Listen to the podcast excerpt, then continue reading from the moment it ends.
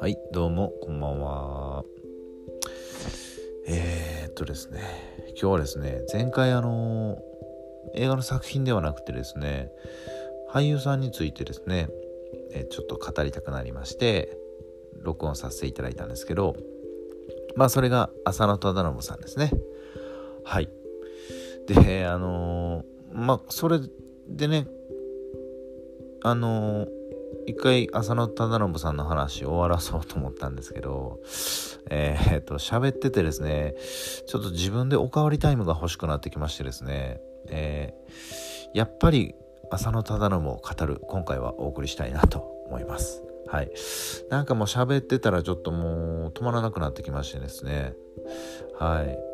で、前回は、まあ、ざっくりと浅野忠信さんとの出会いからですね、えっ、と、まあ、90年代後半から現在にかけての、まあ、浅野忠信さんの作品とか、えっ、と、どういうフィルモグラフィーというかねそういうものをやってきたっていうのを語らせていただきました。今回はもうちょっとね語り足らなかったんでねあのもういろいろとも乱雑に、えー、好きな作品を語ってこっかなと思います。はい。ねやっぱり浅野忠信さんがいなけりゃいろんな俳優さんも生まれなかったっていうぐらいなんでね。やっぱちょっと語り足りなかったですよね、えー、浅野忠信さんが例えばいなかったら 失礼しました。加瀬亮さんもいないですからね、え、あの加瀬亮さんは浅野忠信さんにね手紙を送って付き人をやって今に至るっていうとこなんで。はい。まあ多分小田切丈さんとかもね仕事する上ではやっぱり浅野忠信さんっていうのは何かしら影響を受けてらっしゃると思うんですけどね。まあ浅野忠信さんのねちょっとキャリアの先輩でいくと永瀬正敏さんとかいらっしゃると思うんですけど。っていう感じでねやっぱりあのいろいろ俳優さんのつながりというか影響を与えたっていうのは必ずあると思います。はい。まあやっぱりそれぐらいねあの影響を与えた方なんでねやっぱりちょっと1回では語りきれなかったなという気持ちがありましたんでやらせていただいてます。はい、まあ、ちなみにですけど僕加瀬亮と誕生日一緒なんですよね。うんこれちょっと自慢なんですよね。はい。えなりかずきとも一緒ですけどね。はい。まあそっちはあんまり公表してないですね。誕生日誰かと一緒誰と一緒って言われたら加瀬亮と野口英世って言ってますけどね。はい。はい。全くの余談でした。はい。で前回まああのいくつか作品挙げさせていただきました。サメ肌男と桃次郎な縁に立つ。まあちらっとピクニックなんかもお話ししましたけど。そうですね。やっぱりあとは僕好きだったのはね本当にこう言い出すときりないんですけどあのネジ式とかねあれ90年代ぐらいですかね漫画原作の。僕見たのが多分20代ぐらいの時だったんですけどまあその頃ちょっと見てあの結果わ分からなかったですね。この映画なんなん？みたいな。僕漫画は読んだことないんですけど。はい、あの浅野忠信さんも前回言ったようにちょっと変な役ばっかり多いと。いう話はしました。一般人みたいな役一切ないみたいな。あのこの映画「ねじ式は」あのもちろん浅野忠信さんの役もおかしいんですけど映画の話自体もおかしいんですよね。はい。何が何か全然わからない作品でした。はい。まあその当時ちょっとわからなかったんでね今もう一回見直してみようかなと思います。あの頃よりかはねちょっと映画もたくさん見てるので少しは理解できるのかなと思います。はい。でえー、っと同じくあ違うな。それよりもうちょっと後でねえっとこれ主演ではないんですけどえっと是枝裕和監督。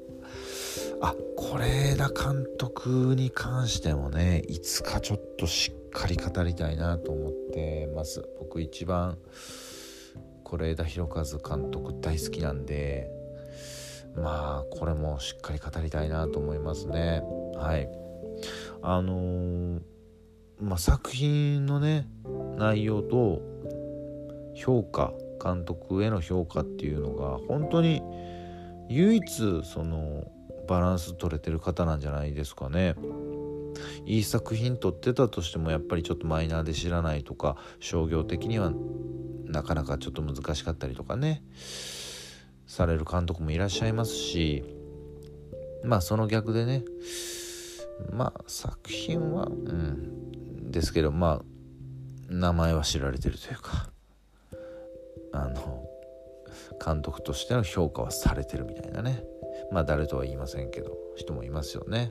まあ是枝監督は本当に素晴らしい作品も撮ってますしちゃんと海外とか日本国内でもしっかり評価されてる監督なんではいいつかちょっとしっかり語りたいなと思います。はいでそんな是枝監督の、えー、多分2001年だったと思うんですけど「えー、 DISTANCE」っていう映画がありましてえっ、ー、ともともと是枝監督がテレビの報道畑にいた方なんですよね。確かね。はい。今でこそ結構ねあの海町ダイアリーとかねえっ、ー、とあれだ。歩いても歩いてもとか。そういうちょっと家族を描いた作品撮ってますけどまあもともとそれはね昔からその家族ドラマみたいなのを見てたみたいなんでそこがまあ小津監督とかの影響もあってそういうのを撮ってますけどまあもともと報道畑にいたらしいのでこのディスタンスは結構その撮り方というかねドキュメンタリーまではいかないですけどねそんな感じちょっとあえてその、えーと、と自然な演技をさせるみたいなシーンが結構多かったですかね。はい。でえっ、ー、とまあご存知の方はご存知まあ当たり前か。見た方はわかると思うんですが浅野忠信さんはどちらかというと映画の後半に出てきますと。はい。えー、まあとある事件を起こした宗教の話ですね。えー、まあいわゆる宗教の加害者側になってしまった家族の方のお話ですね。えー、井浦新さんとかね伊勢谷友介さんとか夏川優さん寺島進さん亮さん、えー、豪華キャストですね。はい。でその浅野さんはほぼ語りかな語るだけの役なんですけどまあその映画映画映画じゃないな事件に関わってる役なんですけどね。はい。まあ宗教にはまっちゃってこう事件を起こしたっていうところなのでまあもともとの役どころもねちょっとこう影のあるというか役ではあるんですけどやっぱりここでもねあのベラベラこう何て言うんですかボソボソ喋るだけの役なんですけどやっぱり影があるというかねあこの人なんかあるなっていう役をね見事に演じてますね。はい。もう最後の最後ので結構狂気がねガッと出るんですけどね。はい。是非これもね見てみてください。すごいいい作品なんで。はい。あとはねちょっと時代と言いますけど2000年代後半かな？10年代手前ぐらいかな？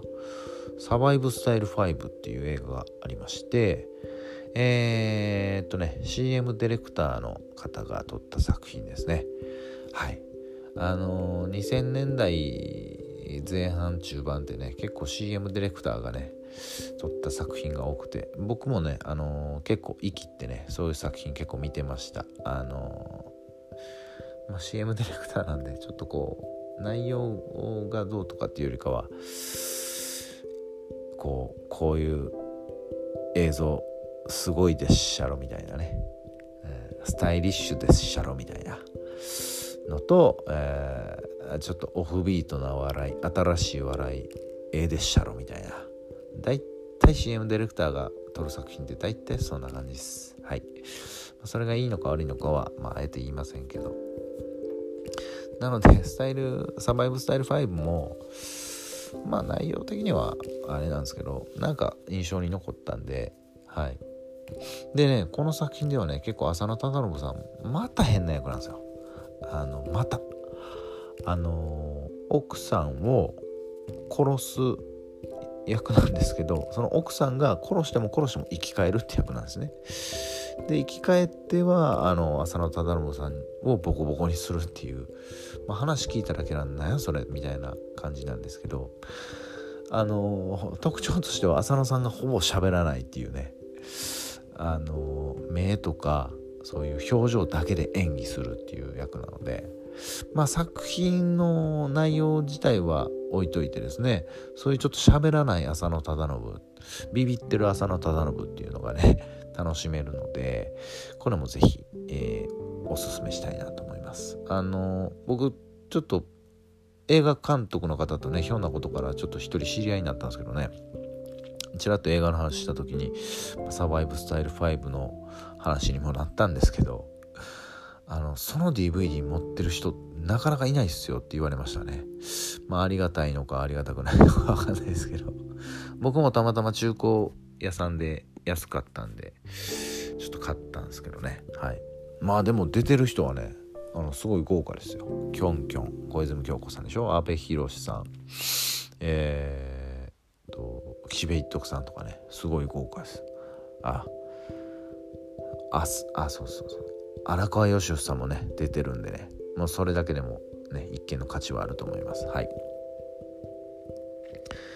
でえー、まあちょっと長くなってもあれなんでね最後に紹介したいのがえー、っと浅野忠信さんが唯一うんままともなというか本当に実在した方を演じてる。現代に実在した方。を演じてるんです。時代劇とかじゃなくてですね。それがですね、えー、地雷を踏んだらさようならっていう映画ですね。はい。えっと実際に、えっと、いらっしゃった戦場カメラマンの役です。はい。でえっとこれがねあのさっきも言ったように唯一浅野忠信さんが普通の人を演じた映画なんですよ。